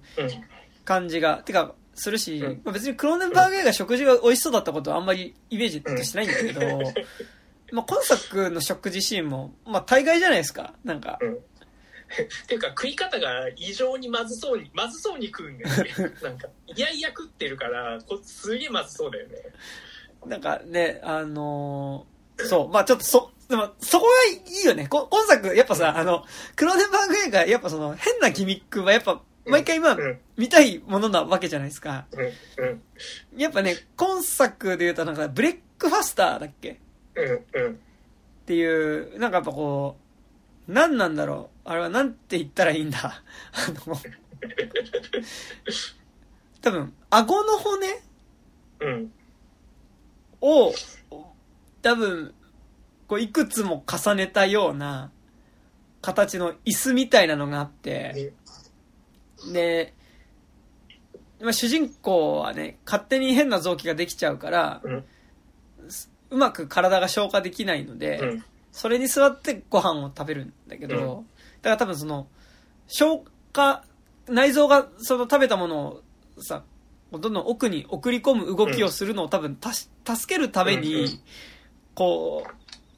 体を揺らしてあげたり、斜めにしてあげたりするって機会だと思うんだけど、な、なんだろうね、なんかあの、こう、ぶ、不格好さというかさ、なんかずっとね、あの、ビゴモテスがなんかふがふが言いながらね、なんか食べようとすんだけど食べれないみたいなね、感じの食事をしてて。なんかね、あれすごい、な、なんて言うんだろうな、なんかあれすごい言い方は悪いけど、うん、なんかすごいレイプっぽく見えるんだよね、なんか。ああ、うんうんうん。で、なんか、なんて言うんだろう、その、本人はもう、なんだろう、しん、その体は進化したいって言ってるのに、その、なんて言うんだろう、あの、自分のその、操作、なんだっけ、名前、えー、あの、の、あの、主人公のその意思ではまだ人間でいたいみたいなの、葛藤が、あの食事シーンにも出てるのかなって個人的には思ったんだけど。ね、なんかやっぱ、こう、その、ブレックファスターだっけ？マシンと、やっぱ主人公が寝てるベッドっていうのが、一応こう、機能としては主人公のその生活を補助するためのものではあるんだけど、まあ、も、多分ものすごく逆に高速器具っていうか、そうそうそうそう。次の存在に、てかなんか、進化しようとする主人公を、なんかやっぱこう、外側から抑え込む機会にものすごく見えて、あそこのやっぱ食事シーンもなんかあんだけなんかこうガクガクしてるのって、やっぱこう、進化しようとして外側に行こうとする主人公はすごい抑え込んでるものにも見えるんだよね。なんかパソコンの食事シーンっていうのがね。そう。それはすごいあって、多分実際そういう話でもあるし、そうそうそう。っていう。でもなんかあそこのマシンはやっぱすごい見てていいし、なんかあの、ちょっと可愛いよね。あの、ブレックファスターね。なんか、俺、ああれのフィギュアとか売ってたらちょっと欲しかったもん。だいぶ、リアルだとだいぶグロいと思うけどね。そう。ね、なんかあの、ポスターもね、ブレックファスターに座ってる主人、うんね、ビゴモテンセンの姿だからね、うん、そう。ただ、それと私、主人公着てる服もちょっとなんか高速っぽいんだよね。なんか、ああ、確かに確かに。その部分が長かったりしてさ、うん、そうそうそう。っていうのはね、ありますよね。うんうん。うんうんそうそう。あとなんかすごいあの子供がやっぱ犠牲になるっていうのは、うんうん、なんかすごい紳士だなっていうかそのなんか今の世相を反映してるかなっていうか、うんうん、やっぱその子供はもう新しいその人類を定義しようとしてるのに、うんうん、その大人の現状の大人の都合で無限にされてる感じとかっていうのは、うんうんうん、なんか幾分そのクロネンバーグの自分自己批判というか、うん、まあその現代社会への批判みたいなのがめちゃくちゃ入ってるなんかそこはその反出生主義的なところもちょっとあるのかなみたいなのは、うんうん、やっぱあのこの世界でやっぱでも次に生きていくのはここいつこいつらであの子供たちなのにその定義を子供たちにさせるんではなくてなんかこう私たちの側でしていいのかみたいなっていういうののなんか問題意識はなんかすごい感じましたでやっぱ子供がこう未来に生きる子供が、あの犠牲、犠牲になるし、そこにやっぱ主体的に物語に関われないっていうのは、なんか、うんうん、まあ、その、で、そこに対してどう、どう、私は立ち振る舞うべきかみたいなのはすごい内政が、クロネンバーグの内政がめちゃくちゃ入ってるかなっていうね。なんかでも、でも反主主主義みたいなところで見ると、まあ、ものすごい希望がある作品だったなって気はしてて、やっぱり、その、生まれてきた、その、プラスチックを食べちゃう子供、まあ、ガッチャンかみたいなね、感じだけどね。ラレちゃんのね、ガッチャンはね、プラスチック食べますけど、まあ、あの、ガッチャンかみたいな感じだけど、そのプラスチック食べちゃう子供っていうのに対して、やっぱその両親っていうのの考え方が、やっぱ、父親と母親で全く明確。で、やっぱりその、プラスチックに、その、この子が未来を生きていくために、要はプラスチックを食える体にしていかなきゃいけないっていう風な父親と、やっぱりもうプラスチックを食べるっていうことはもう、これは化け物だっていう、まあその、もう、自分は化け物、人間じゃないものを生んでしまったっていう、まあ、そこが母親の、まあ意見としてあって、だからその両者の対立っていうのがあるんだけど、やっぱりなんか、ちょっともうちょっと前提としてはまあ、反主主主義を前提とすると、やっぱ、この世界に、で、子供を産んだとしても生きていけないんじゃないかとか、苦しい地獄でしかないんじゃないかっていう、だから子供を産まないっていうのに対して、多分父親って多分そこに対する回答として、じゃあその地獄みたいな環境で生きていける子供に作り変えちゃえばいいじゃんっていうことだったと思うんだけど、でもやっぱ、じゃあもうそこで作り変えて次の人間になっちゃった人はもう、それは人間じゃないんじゃないかっていうのもやっぱ、もう片方で多分母親側の、母親だったり多分、そのなんか内臓登録書みたいな、臓器登録書って、まあこの世界の中で、この作品の中で出てくる、こう、多分旧来の人間であろうとする人たちっていうのの側の考え方としてあって、なんか、だから、どっちが素晴らしいってわけでもないんだけど、どっちがいいってわけでもないんだけど、やっぱりその、じゃあもう、この世界に、今の子供を産んでも生きていけないんだったら、もう子供自体改造しちゃえばいいじゃんっていうのは、まあなんか少なくともこの作品の中においては多分一つの希望として描かれてたものだし、多分今までのクローネンバーグ作品は多分それを希望として描いてたし、うん、てかなんか80年代ぐらいの作品、だから、アキラもそういう話だった。そうね。と思うのよ。し、押し守の広角機動隊もそういう話だったと思うのね。そうね。うん。だってあれってやっぱその人間がどんどん機械が体、体が機械になってった時に、じゃそれでも人間じゃなくなるかもしれないけど、それでも自分を人間だと思うにはどうしたらいいのかっていう話だから、それってやっぱ根本的な悩みとして多分ずっと一緒。なとこだと思うから、なんかある意味その80年代的なやっぱ SF 作品であった発想みたいなものが、なんか今のこれだけ環境汚染進んでて、なんか子供産まない方がいいんじゃないかみたいな時に、なんか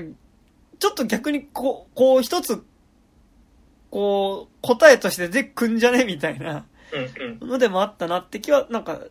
しはしたよね、なんかね。うん。うん。あと、まあ、実はそのフランケンシュタインもやっぱ新しい人類を作ろうっていう話だから、そだけど生まれてきちゃったものがみたいな話でもあるから、やっぱなんか、ね、そこのなんて言うんだろう。そのまあフランケンシュタインなんか全然今も今でも全然いろんな読み方できる作品になってるし、なんかやっぱそこのね SF 的な問いっていうのはねなんかめちゃくちゃあったし、なんかあのー、今作で言うとさやっぱりあのー、まあでも、それでもやっぱ希望として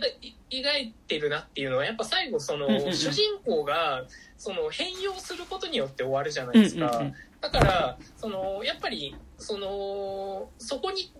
あのー、そこでやっぱその世代間をやっぱり超えてもう生まれてきちゃった人たちがどう主体的に決定するかの話にしようとしてた感じはあってだからもうこの地獄の中でどう生きるかは俺たちのその自由意志によって決めるべきなんじゃないかなみたいな、なんか結構そういう話にも見えて、だから最後のすごいエクスタシーな感じ、もうなん、なんて言うんだろうな、こう、あの新たな進化であると同時にこのこの地獄でいかに生きるかへうんうんうん。のみたいなあ話にもなんか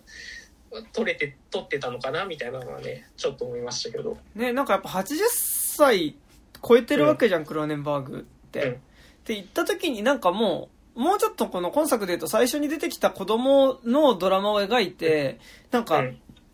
次の世代の子供たちが何を選択していくかみたいなドラマにも全然できる。それはなんかもう、うん。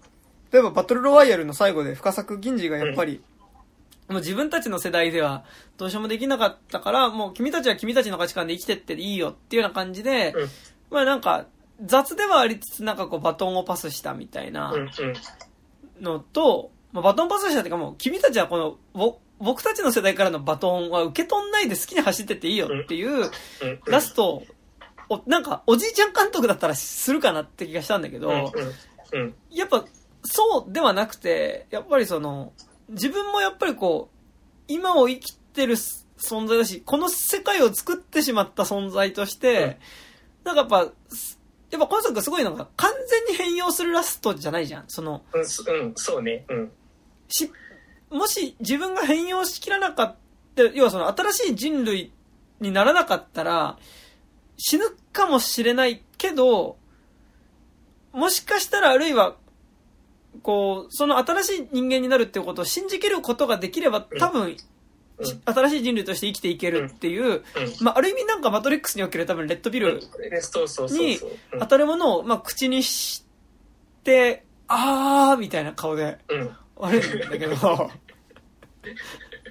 あの、すごい、あれ、あの、トータルリコールのラストっぽかったよね。あそうね確かにねあの、あーって顔で終わる映画。そう。で、なんかやっぱ、そのリスクを負った上でやっぱ主人、うんむしろなんかその、次の世代、次の人類に進化するっていうことを、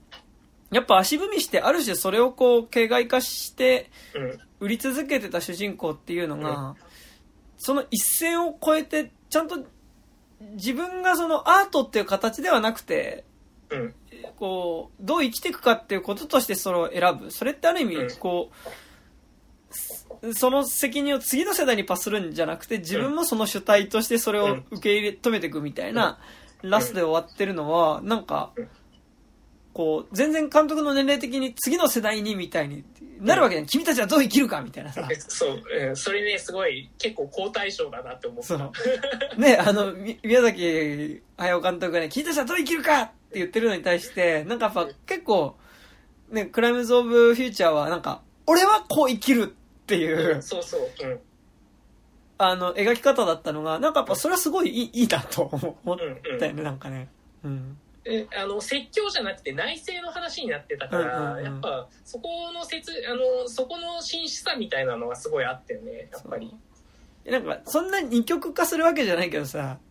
やっぱこう、説教するじじいとさ、うん。なんか、いくつになっても自分のことを内省して悩み続けるじじいとさ、うん。なんかやっぱじじ監督2種類いるよね。うんうんうん。そう。っていうのは思ったなんか。で、なんかやっぱ、説教じじいも好きだけど、なんかどっちかっていうと、うん。なんか内政じじいの方が個人的には好きだなっていうのは。うんうん。しかもさ今作さ内政もするけどちゃんとさ行動に移すからさ、うんうんうん。そのいや俺はこう生きるしっていう,、うんうんうんうん。もうしもうそろそろ死ぬかもしんないけど俺はまだこのスタンスで行くよみたいな、うんうん。その決意表明にも見えるからなんか、うんうんあすごい元気っすねみたいな、うん、なんかそこでなんかやっぱそのこの映画でなんかそのう主人公のアートにこう触発されてなんか消費もされるけどでも何かしらこう誰かの何かを動かしてる部分もあるからなんかそれのそのやっぱりクロネンバーグのその根気さを見て僕らもなんかあやっぱその消費するだけじゃダメだなみたいな感じはね、なんかこうどう進化していくかは自分たちで考えていかなきゃいけないんだけど、なんかそのなんかどうこの映画を見てどう自分の性にフィードバックさせるかみたいなのをちゃんと考えさせられる射程になってるし、あのそれがちゃんと嘘くさくない風に取られてるからねなんかそこはすごいめっちゃ良かったなっていう。うんうんうん。そう、そうなんだよね。なんか、やっぱ、こう今話してると割とこう、なんだろう、クロネンバーグ自体がやっぱこう、うん年もいってるからだと思うけど、やっぱ次のうん。世代のためにこの作品を描かなきゃっていう問題意識はやっぱすごい感じたし、うん。なんか今だから作った作品なんだなって感じはしたけど、やっぱりなんかその遺作感のなさというか、うんうん。なんか、っていうのもあって、なんか、まだ別にどんどんこの後も作品作っ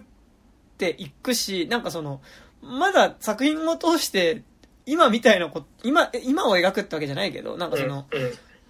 まあちょっとでも、この作品、やっぱ少なくともやっぱクライムズ・オブ・フューチャー見ると、やっぱりこう、それでもそこに作品を通す、作る。まあこの作品で言うとやっぱ、自らの内臓を摘出し続けることによって、やっぱ現代とコミットしていく。うんみたいなことは多分ずっと、この後ももうちょっと続けるだろうなって感じがすごいするから、なんかやっぱそこの姿勢はめっちゃやっぱ若いよね、なんかね。うん、そうそうそう。やっぱまだ、なんか、うん引退してないというかね、まだ俺主権者だぜ、みたいな。うんうん まだ個人としてちゃんと生きてっから、みたいなのの、やっぱし、もともとのなんか強さみたいなのがね、すごい出てますよね。なんかね、言い方だけどやっぱこうなんか、まだ隠居してない感じっていうかさ、うんそうそうそう。うんうんまだ、あの、街頭立ってます、みたいな。そうそう、しますよね。うん。それはめっちゃ良かったな。あと、あとやっぱなんかすごい良かったのがさ、やっぱなんか、どうしてもこう、映画の中でこういうセックスみたいなのを描くとさ、やっぱなんかなんだろう。で、セックスとかそうだし、なんかセックスを通してなんかその、もうちょっと、今作やっぱ、ちょっと今まで話し忘れてたけど、やっぱ結構大きいところとしてさ、うんやっぱりこう、人間の体の中が、自体が小さな宇宙であって、で、っていう考え方ってなんか多分すごいあるじゃん。うん。なんかそのミクロの消し剣みたいな。わかんないけど。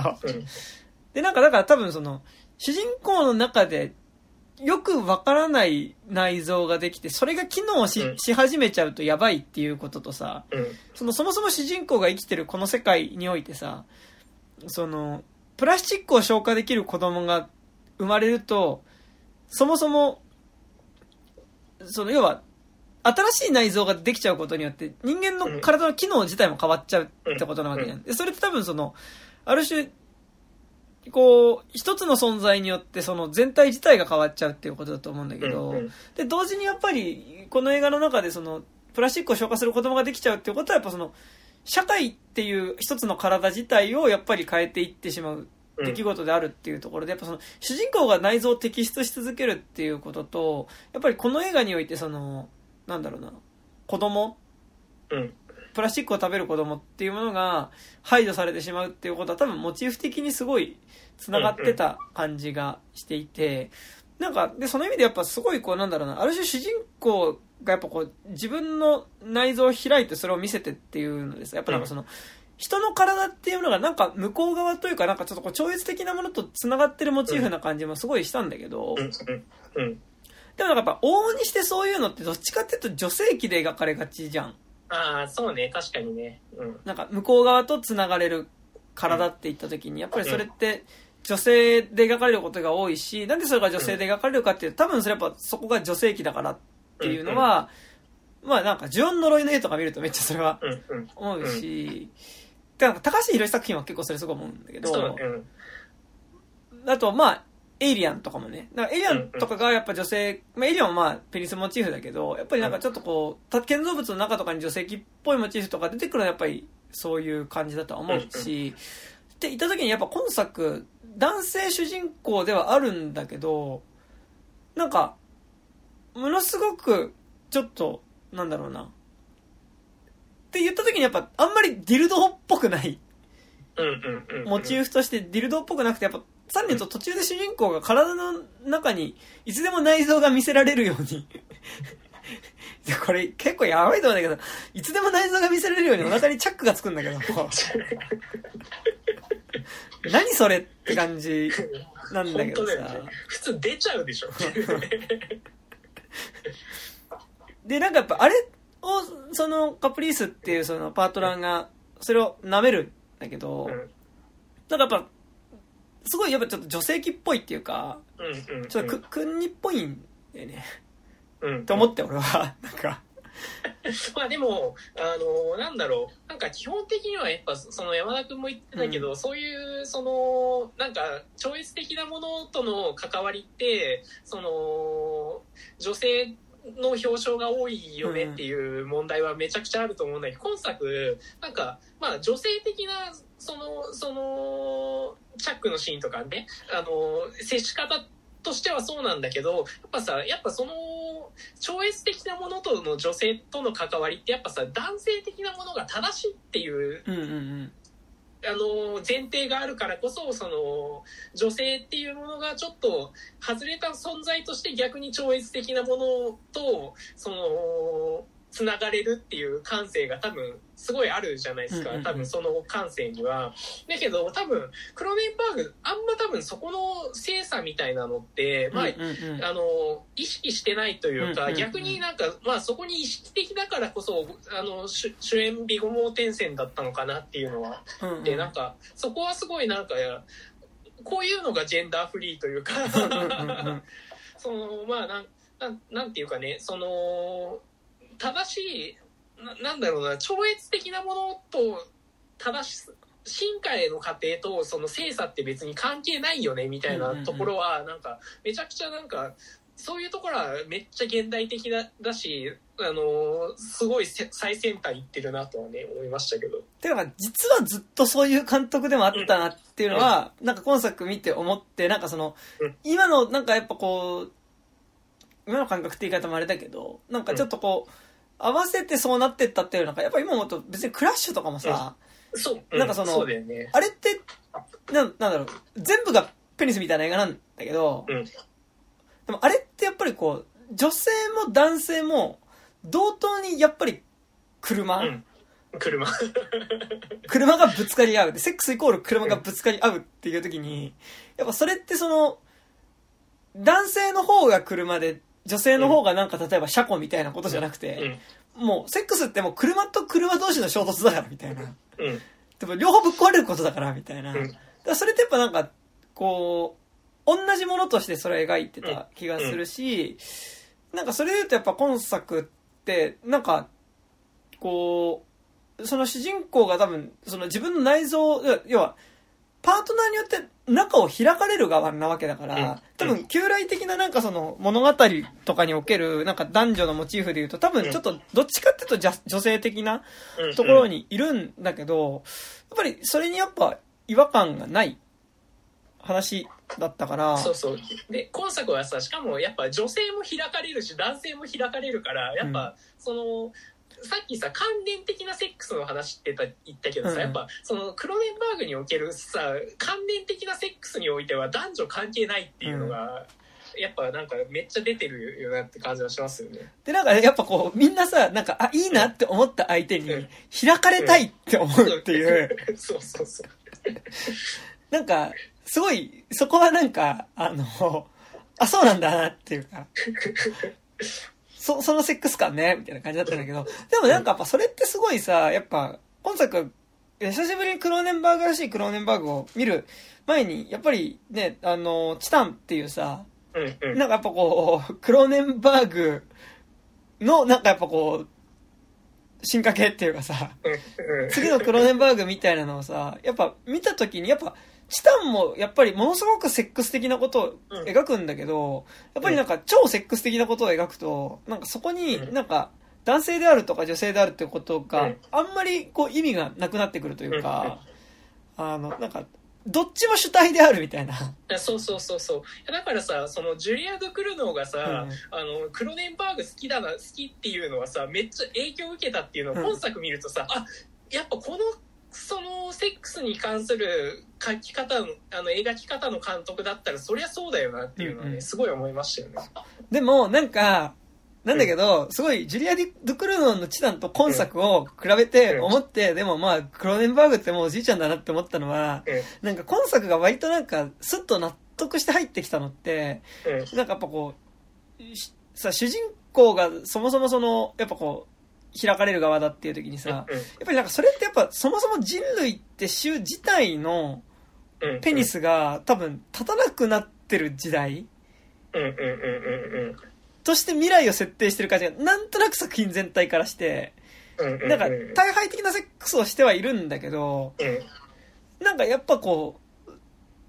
ちょっと立たなくなってる感じっていうか、あなんかね、あーでも、わかるん、それすごい、すごいわかるんだけど、なんかね、あの、ジュリア・デュクルノは、まだね、まだオプティミストというか、うんうん。その、進化によって、あの、変容す、変、あまだ人類に対する可能性みたいなうんうんうんうん。のまだ信じ、信じれてるからこそ、あの描ける情念みたいなのはあると思うんだけど、あこの映画ってもうその人類って終わってんじゃんっていう,、うんうんうんなんかその中でいかにこうソフトランディングして週末を迎えるかみたいな話にもなってるからなんかそそのまあ確かにそれはそのじ作者のあれそその性欲的なものとかとも関係あるかもしれないけど、なんかもうちょっとあの大きく捉えてもいいのかなっていうのは僕は思いましたけど、で、なんかこう、人類自体のもう黄昏感っていうかさ、うん、そうそうそうそうそう。もうちょっとこう、週、多分、まあ、緩やかに滅んでいくだろうなって感じはすごいするし、なんかやっぱその、ものすごく未来っていう形で提示してはいるけど、多分なんか、その、文明とか技術的なところでさ、うん。の進化ってなさそう？んじゃん。うん。うなんか、この映画の未来感って、なんか、うんうん。なんとなくさ、やっぱりこう、あ未来になるともっと便利なものがどんどん出てきてさ、なんか、うん。人の生活は良くなっていくんだとかさ、まあなんかなんだ、その環境問題みたいなこともやがて技術が解解決するんだみたいな考え方ってあったりするけど、やっぱりなんか、そもそも人類っていう種類自体がやっぱりなんかもう、慣れてきちゃってる時に、うんおそらくもう新しい技術も出てこないだろうなって感じもするし、うん。やっぱこの映画見てて一応未来の話ではあるんだけど、なんか、あ、この機械欲しいな、みたいなうん。のが一個も出てこない。マジで。あの、ブレードランナーとか比較的大敗的な世界を描いてる映画ですら、やっぱスピナーとか、あ、ちょっと、あスピナーは乗りたいなとか、あったけど、マジでない。この映画においては。うん。マジでないし、さらに言うとやっぱなんかその、サークっていう機械うん。の話をするときに、なんか、まあちょっと、それはちょっと俺が受け取りすぎかもしれないけど、うん。まあなんか、そのサークを初めて見た技術者の二人っていうのが、なんか、これはなんかその我が社の、その、うん。技術の粋を集めて作られた機械で、っていう、なんかもうもうロストテクノロジー的なね感じだったもんね。世界に数台しかもうないって言われてるやつじゃんみたいな感じで、超大盛り上がりするんだけど、二人が。あ、ってことは、多分この機械を作った時が、そう今本当高島が言ったみたいに、うん。あの、この、世界における人類の技術のピークって多分このサークを作った時がピークで、うん。そっからもう、なんか、それを、の超える発明を作ることも多分人類はできなくなったし、うん。なんなら多分、それを生産し続けるとか、そのクオリティのものを作り続けたり、メンテするっていうことができる人も、多分ほぼほぼいなくなったんだろうなっていう感じが、なんとなくする。から、なんかやっぱこう、うっすらとやっぱこう、滅んでいくときに、うん。なんかやっぱ自らの手で自らを改造して、プラスチックを食べられるようにした父親たちと、その次の世代として、もう生まれながらにプラスチックを消化できるようになった子たちっていうのは、なんかやっぱ、こう、最後ある次への希望っていう感じは、うんやっぱすごいするんよね、なんかそれはね。うん。そうそうそうだからもう俺たちはもうどちらかというともうし死んでしまっていくいくからだったらだったら変容した方がまだマシでしょみたいうんうんう。な ん話終わり方でもあったからねなんか、だから結構誠実な話ではあるそうよ。なんかね。結構誠実だしあのしかもやっぱ次世代にぶん投げてないっていう点でもめちゃくちゃ誠実だなと思うからそうですね。どう生きるかみたいなね。どう生きるかじゃねえよ、みたいな。いうことで。新しい積み木をつ積み立ててくれなんていうねね。まだ積み立て続けるんだ俺も積むみたいなね。いや、なんか、つ積んだけどこうなっちゃったっていうところから、だからさ、やっぱこの映画のさ、うんそう。そそこはすごいいいですよね。うん。うん。というね。なんか他ありますか？クライムズ・オブ・ザ・フューチャー。ああ大丈夫ですかね。うん。なんとなくは。はい。いや、なんかだからすごい、なんか久しぶりにクローネンバーグ新作を見たな。なんか多分そんなになんか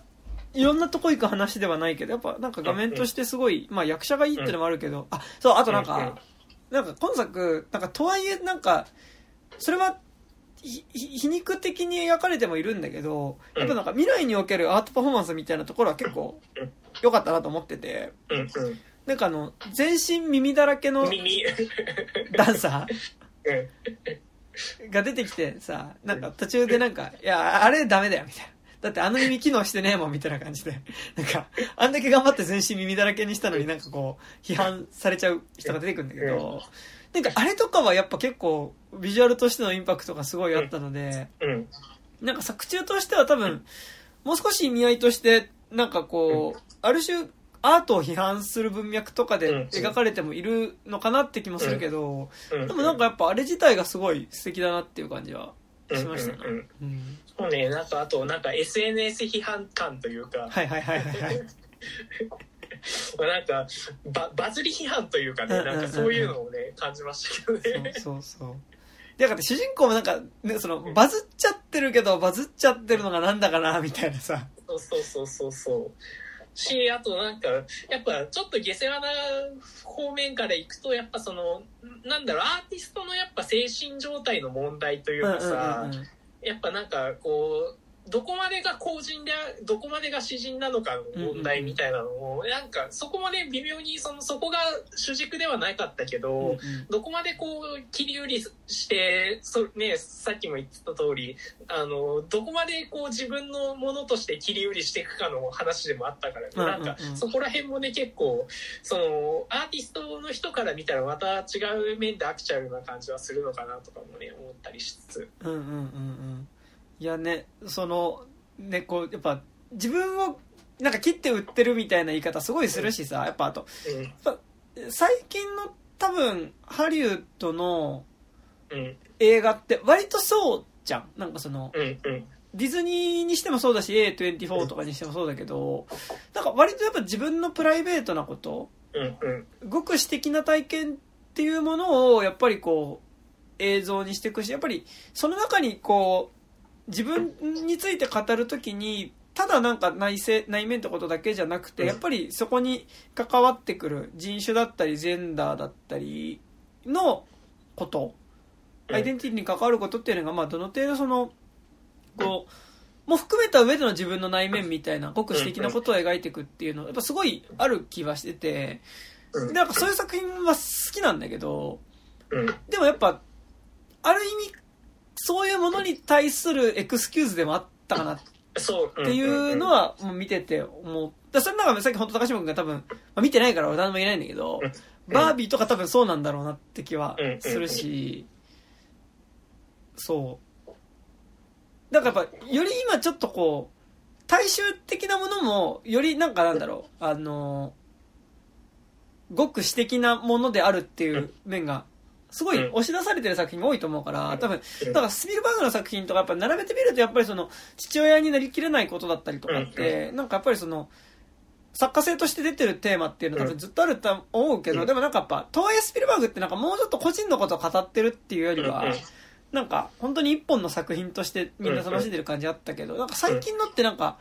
もうちょっとその作家の話とも絡めてエンタメ作品が語れれることが多いなってまあ、監督イコールじゃなくてもやっぱこう特定のこうもうちょっとマイノリティみたいなところの個人的な体験みたいなものにやっぱフューチャーしてること。なんか X メンとかもやっぱそう X メンじゃないえっとマーベルとかもやっぱり特にやっぱ金作その感じは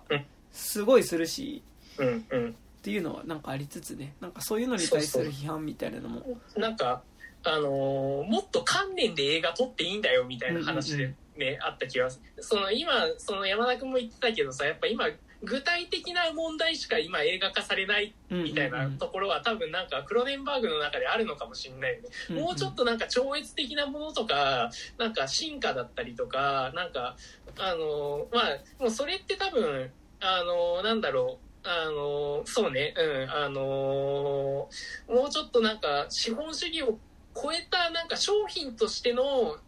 映画をもっとぶち壊せる何か作れるんじゃないのかなっていう、多分それ、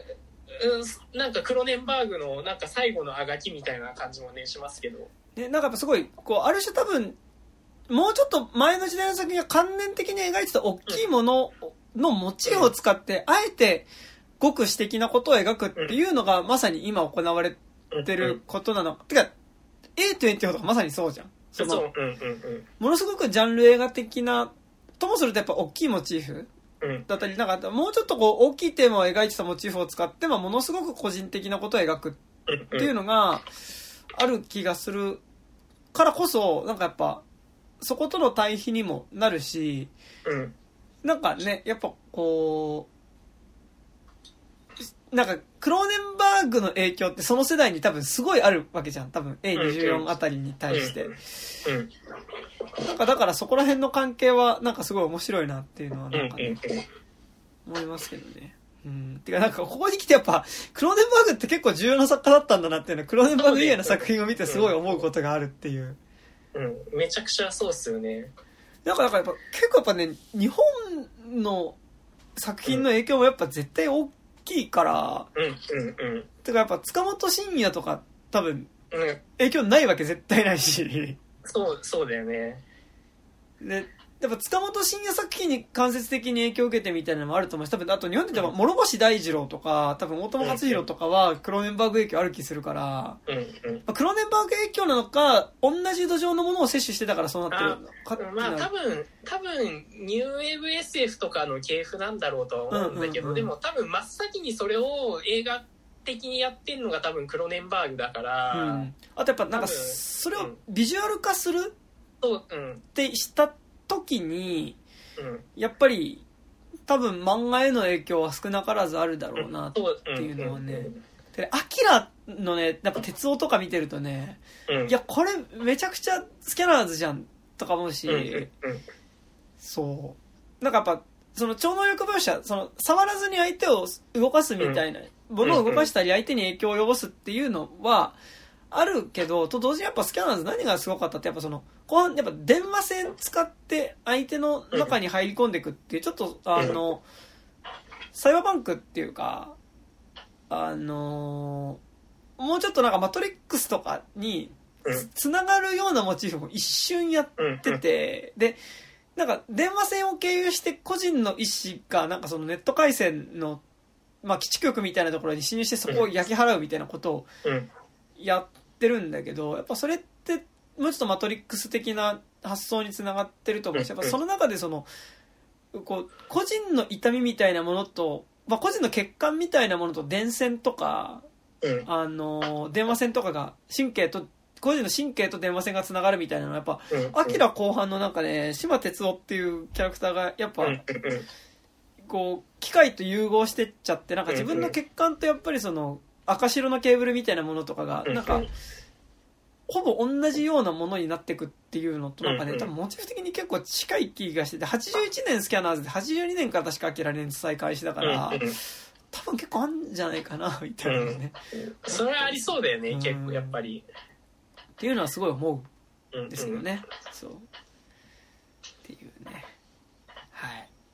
はい感じですか。はいはい。っていうね。まあでもなんか本当に、うん。逆になんか最近の監督のなんか、あ源流、なんか、あ、現役ここなんだなみたいなの見る意味でもね、うん。なんか今、本当そうね。クライムズ・オブ・フューチャーは、うんやっぱまだまだ元気で映画撮ってほしいですよね。ねえ、という、なんか、やっぱりね、こう、昔からの監督だけど、なんか今見て、新しい新作見て、やっぱり、なんか、新しいもの見たなって感じがすごい、うんうんうんなんか、あ、あ、好きだったクローネンバーグでもあるけど、同時にものすごい新しいもの見たなって感じが、すごいするので、まあ見てよかったなって感じですかね。やっぱあとイメージの強さはすごいやっぱなんか絵作りの強度みたいなのめっちゃあるよなと思ったうんうんうんうん。やっぱりなんかあのやっぱ場面場面のなんなんて言うんだろう。画面のそのイメージイメイメージの豊かさみたいなのがとか象徴画面で象徴されてるものが何かとかって、うんうんうん。やっぱあすごい映画的だなみたいな感じがあって、うんうんうん。やっぱそこはやっぱさすがクロネンバーグって感じでしたよね。うんうん、やっぱなんかえ映画的であるなんかその、うん。そのモチーフを描こう撮るっていうことがなんかその、うん物語的にこういう意味合いになるとか、うん。なんかそのそれ一発で細かくは書いてないけどうん。そのもうちょっとこのキャラクターたちがいる場所とか感情みたいなことがどういう状況にいるのかっていうの結構なんかこう一発のモチーフの置き方とかで見せるっていうのはやっぱ本当にうん。うまいなって感じがしたので、うんうん。うん。でなんかそれでやっぱすごいなんかちょっとこう全体的に世界がさ、まあ、これなんかうん。撮り方ってロケーションの話になっちゃうけど、やっぱりなんかちょっと廃墟っぽいっていうかそうねねうん。なんかみんな廃墟に住んでる感じっていうのもすごいやっぱこの作品全体ロケーションであってうん。なんかそういうのとかも本当うまいなっていうかね、うん。うん、思ったっすな。うん。ねまあといったところですかね。はい。はい。ちょっとなんか高島君最近なんか見ました？いやバービーぐらいしか見てないんですよね。ババービーどうだったんですか？なんかまだ見て、まあ見に行こうとはすごい思ってるんだけど。はいはいはい。いやなんまあ個人的には、うん。あのやっぱむむずかめっちゃそのいや出来悪くはないし多分いい出来なんだと思うんだけど、うん。やっぱすごいなんか個人的には、うん、あやっぱ商品になってるっていうのがすごいそのやっぱなかなかその新自由主義的な考え方とフェミニズムをとそのそれを映画としてあの映画っていう商品に落とし込んだ時にやっぱそうなっちゃうよねっていうのは、やっぱすごいなんかあの思っそこはちょっとやっぱり結構映画っていうメディアの限界なのかそれとも今のそのハリウッド的なものの限界なのかどっちかは分からないけど、まああの着物語の視点はすごいいいと思う。の、はいはいはい。あのなんでいいんだけどあそそこで終わらしちゃうのかっていうか、うん。あのうん。え今なんかねあのまあネタバレになっちゃうから言わない、あ、いや、まあちょっといいよ、別に。あいいですか？いやなんあのいやなんかねあのバービーが最終的にまあなんかこうあの人間になるっていう終わり終わり方なんですよ、でもあのいろんないざこざはバービーランドで起きているから、あの人間の女性になったところでえこれから生きていくの結構ここ地獄じゃねっていうところになっちゃうから、うんうん。それってなんか結構ハッピーエンドに見せかけてこれ結構結構物語的な写実なんじゃないのかなっていうのはねすごい、うん、あのなんかもうちょっとあの個人的にはだからその家父長制に基づいた資本主義ぶっ壊すぜぐらいのうんうんうん。あの終わり方でもでもそれはさすがにやっぱそのビッグバジェットのハリウッド映画だとやっぱ無理だよなっていうのその限界は知ってたけどでも改めてこうちゃんとそのああのある程度のクオリティのものでなんかちゃんとそのなんなんて言うんだろう作品という体の中でこう出されると個人的にはすごいあなんかあのそれこそさっきその、うんクライムズ・オブ・ザ・フューチャーでうん。多分クロネンバーグが批判してあはいはい。たよううんな、そのなんて言うんだろうな。あそそれでもやっぱ商品になってしまってるっていうところの、あのその現代のやるせなさもうんううん。完全に、あ資本主義リアリズムだっていう感じがあの映画からすげえ伝わってきて、うんうん。なんかあだから俺最近映画見に行けなくなってるんだよなっていうのはすごい思った。あー。え、バービーランド、なんかね、バービーランドっていうところから、なんかその、バービーとケンが現実世界に、人間の世界に来ちゃって、で、そこからまた帰ったらなんか、ケンとバービーが対立、な、ケンが、っあそうそうそうそうそう。ていうのをなんとなく聞いてはいるんですが。うんうん。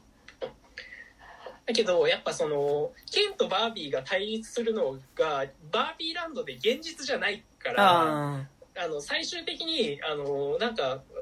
ふ普通の女の子になりたいって言ってバービーが行った先が現実だからいやそれってまだめっちゃ差別残ってるんですけどっていうのでなんかその社会的なところは全部保存されたままあの戻っちゃうからいやそれって結構生きるの辛くねっていうのが結構思っちゃって、バービーランドは良くなったかもしんないけどねみたいな話なんですよね。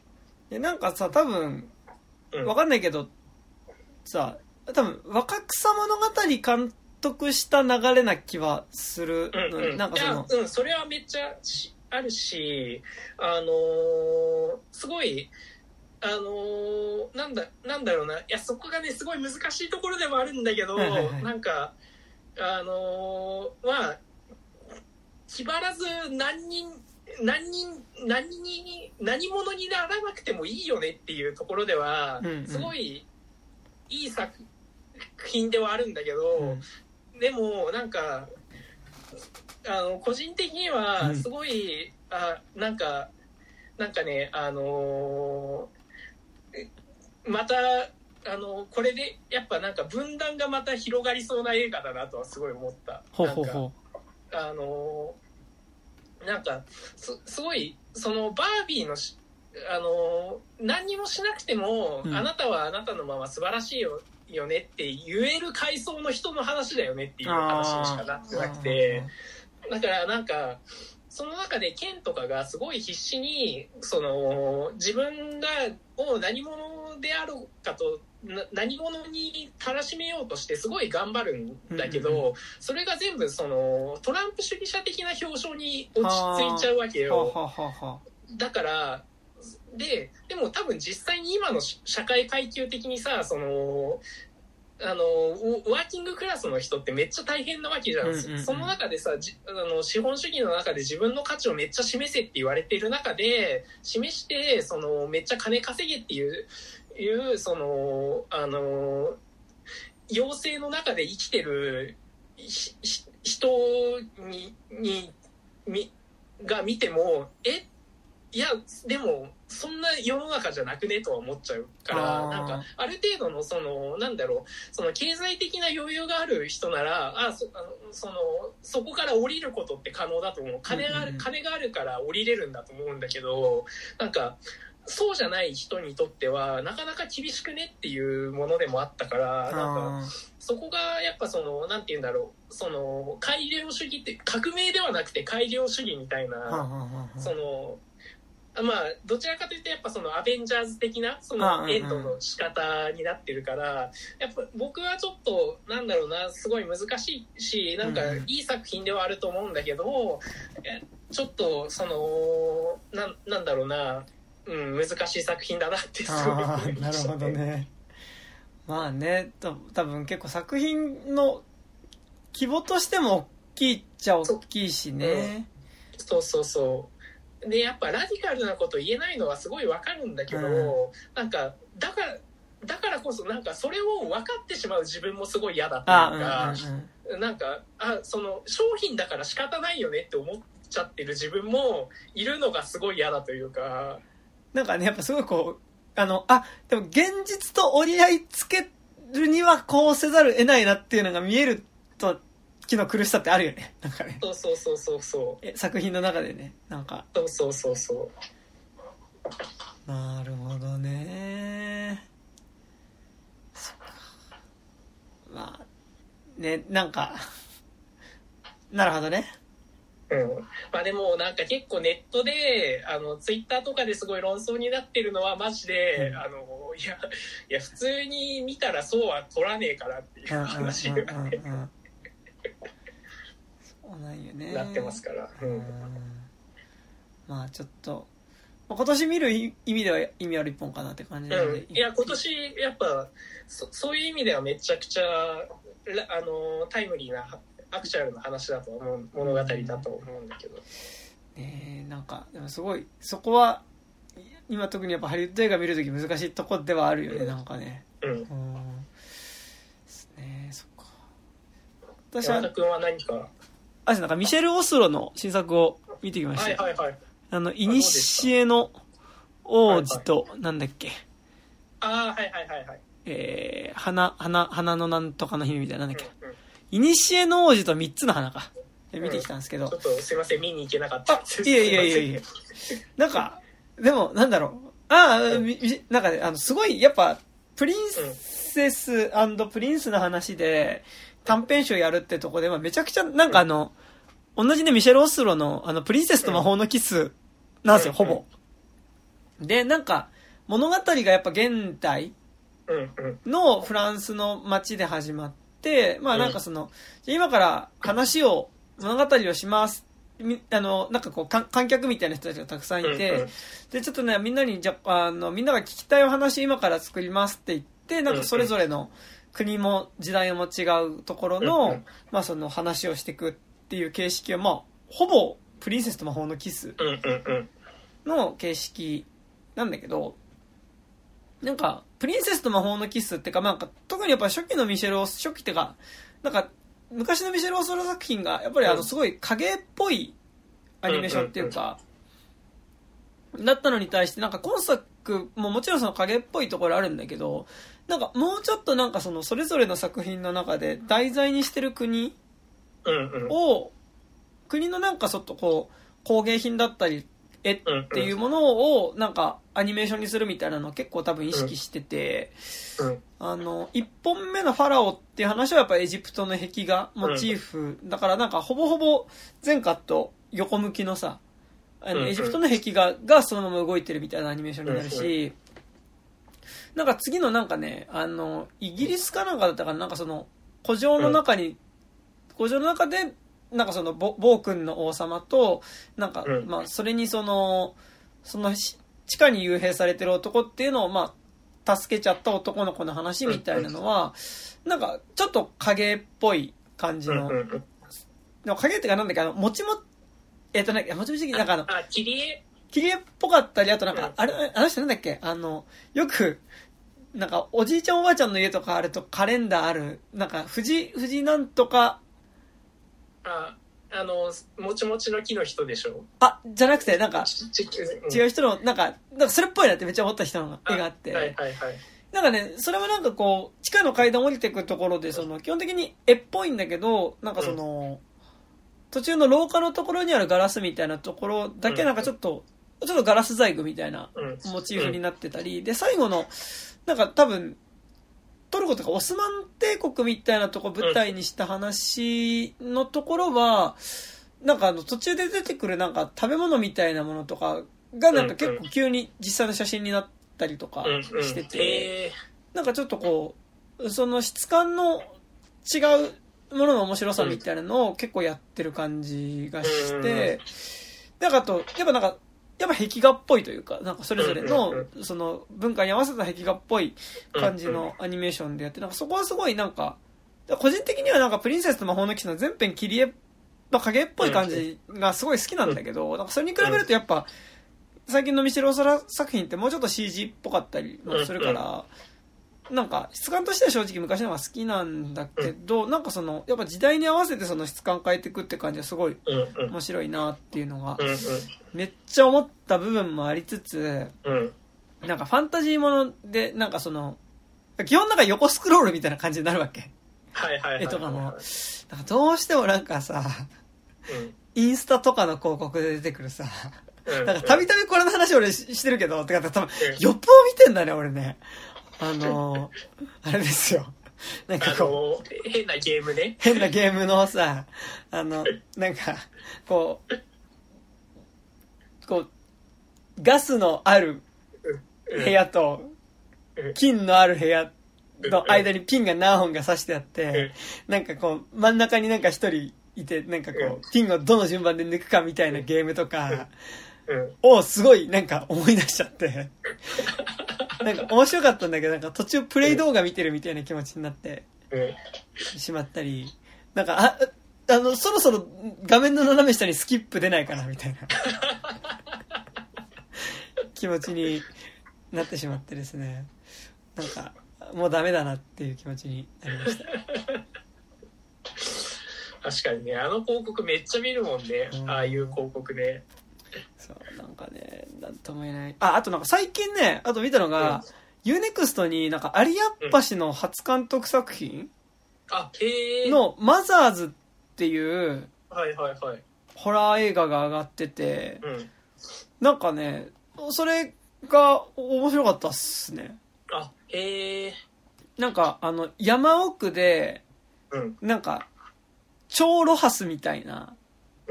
生活をしてる中年の夫婦のところに、うん。えっと、で、妻の方がちょっとなんか、病気でうまく体が動かなかったりするところに、なんかその、若い